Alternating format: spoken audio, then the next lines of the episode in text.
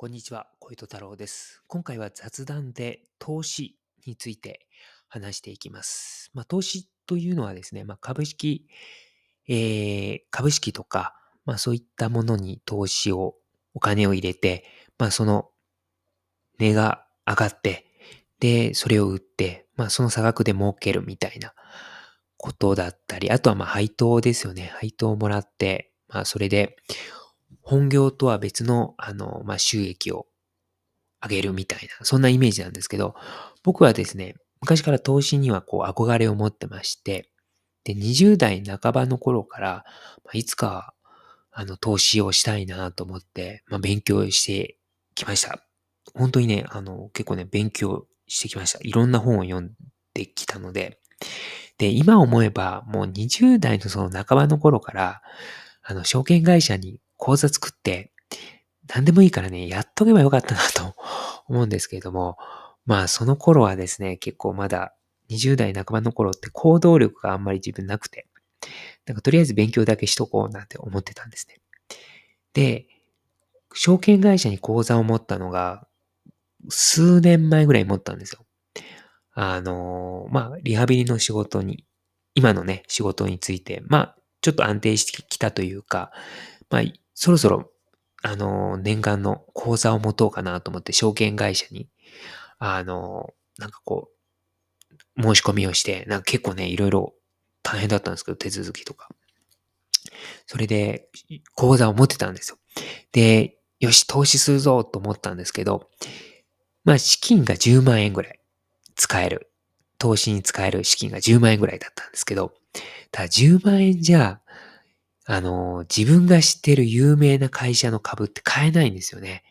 もっと大きな、あの、金額、お金を持ってないと買えないんですよ。10万円じゃ、あの、有名なのは買えないっていうのに、まあ、気づいてですね、あの、いざ買おうと思った時に。で、まあ結局、あの、上場投資信託 ETF っていう、で、金属のプラチナの ETF を買ったんですけど、まあ、あの、その頃プラチナって安かったんで上がるかなと思ったんですけど、まあ、あのそこでですね、あの、株式投資とか投資っていうのは、これ元値のお金がないと、これ、どうしようもないなっていうふうに結論思いました。ちょっとね、10万円くらいじゃちょっとダメだなって思いました。で、何事もですね、やっぱりこうトライアンドエラーをたくさんすることが僕は必要だと思うんですね。あの、上達する上で。で、トライアンドエラーをたくさんできる環境下に身を置くっていうのが大事だの、大事だと思っているんですけど、これ10万円だとそもそも、そのね、あの、ね、株、買える株が少ないってことだとね、これトライアンドエラーしようがないっていうね。これだとね、投資の技術は身につかないなと思って、これはちょっと投資っていうのは、今の自分にはちょっと無理な話だなっていうふうに思ったわけです。なのでね、これお金が ちょっとね、少ない人はそもそも投資はね、これ、やるゲームというかね、種目が違うって感じですね。あの、お金持ちになってからやる種目が投資っていう感じですね。なのでね、普通のサラリーマンの方とかは、ちょっとやらない方がいいんじゃないのかなっていう。あの、それはやはりトライアンドエラーできる回数が少ないからです。はい、で、僕がですね、あの、今日いろいろ投資の話をするにあたって、じゃあ、普通のサラリーマン、まあ20代、30代の方が何をしたらいいのかなっていうふうに、まあ過去の自分の振り返って思ったんですけど、まずはですね、経済的な面から言うと、投資ではなくてですね、あの、自動引き落としで、毎月給料日とかに自動引き落としできるように、ちょっと銀行にそういう別の口座を作ってですね、まあ、いわゆる天引きですか。まあ、そういうので、まあ、貯金をしていくってことですね。あの、僕もこれはやっていたんですよ。まあ、毎月2万円とかですね、3万円を毎月給料日に別の口座にこう引き落として。こうするとね、もう自動的にあの貯金ってできるので、まああの、無駄遣いすることが、まあちょっと減るかなっていうふうに思いますし、まああの、金利はつかないんですけど、あんまり。あの、まあ、お金は貯まっていくいくかなっていうふうに思います。まあ、自分もこれで結構ね、助かってきた面はあります。あの、大きな時に、まあ、自分も、あの、中古のマンションを、まあ、35年ローン組んで、あの、1年半前ぐらい買ったんですけど、その時の元手のお金も、それで、えー、その、ずっと積み立ててきた貯金で、あの、ちょっと使いましたし、まあ、やってよかったなっていうふうに思います。はい。もうほんとね、あの、講座作るだけで済むので、はい。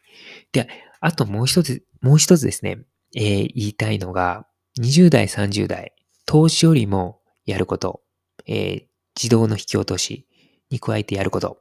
これはですね、えー、っと、もし、えー、っと、恋愛とかですね、異性の人が好きであればですね、まあ、結婚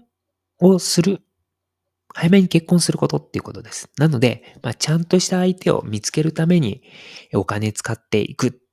あと、それにこう時間とか手間使っていくってことが、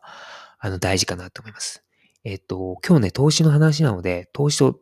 どう関係あるんだって思うんですけど、結婚したらですね、まあ出費もたくさん出ると思うんですけど、あとね、お子さんも、あの、生まれるとね、あの、大変もう、お小遣いとかも減るとは思うんですけど、ただその分、やっぱね、責任感っていうか、あとね、本当に真剣に考えるようになると思うんですよ。やっぱり子供を守っていかないとか思うので、それでやっぱり将来のその自分の仕事とか、あの、収入面っていうのを真剣に考えるので、ちゃんとしたあの行動が伴ってくると思うんですね。で自分はまあ今も独身で、まあちょっとね、結婚する予定も全然ない、まあ彼女もいない、あの、そういう、まあ、あの恋愛とは全く縁のない人生を送ってきた自分が言うのも、本当ね、あの、なんなんですけども、だこれは職場で20代で結婚してる男性を見てると、やっぱりそれは強く思いますね。やっぱ結婚しましたっていう男性見るとね、やっぱりこう、目つきが違うっていうか、やっぱ言動がほんとしっかりしてきてるなと思うんで、やっぱりそれでいろいろ変わってくるのかなと思います。で、自分はもう独身をずっとやってきてるんですね。で、独身だとですね、これね、のほほーんと生きれるんですよ。まあ、仕事してたら、あの、まあ、ある程度は余裕のある生活ができるんですよ。仕事していたら独身なので。で、それがね、かえって、いろいろ副業なり転職活動なり、その本業でさらに深めていくっていうことが、なんかね、これ、おろそかになっていくっていうか、まあ、いつかやりますみたいな感じになっちゃうんですよね。これね、自分もね、すごくあって、あの、もし早めに20代半ばとかで結婚してたら、まあ今とはちょっと違ってたのかなっていうふうに思います。なので、もう早めに結婚しちゃうっていうのも、やっぱり将来的な経済的なことを考えても、結果的にはね、ちゃんとした転職先見つけたりとかね、副業でなんかこう成功させたりとか、本業で何かこう出世したりとか、そういうことにつながるのかなっていうふうに思いますので、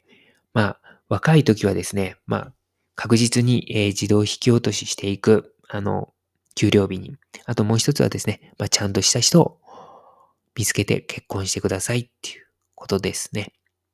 はい。まあ、最後のあの結婚は、あの、僕は全く経験ないので言えないんですけど、まあ、周りを見て、えー、それは強く思います。はい。ということで今日は終わりとなります。ありがとうございました。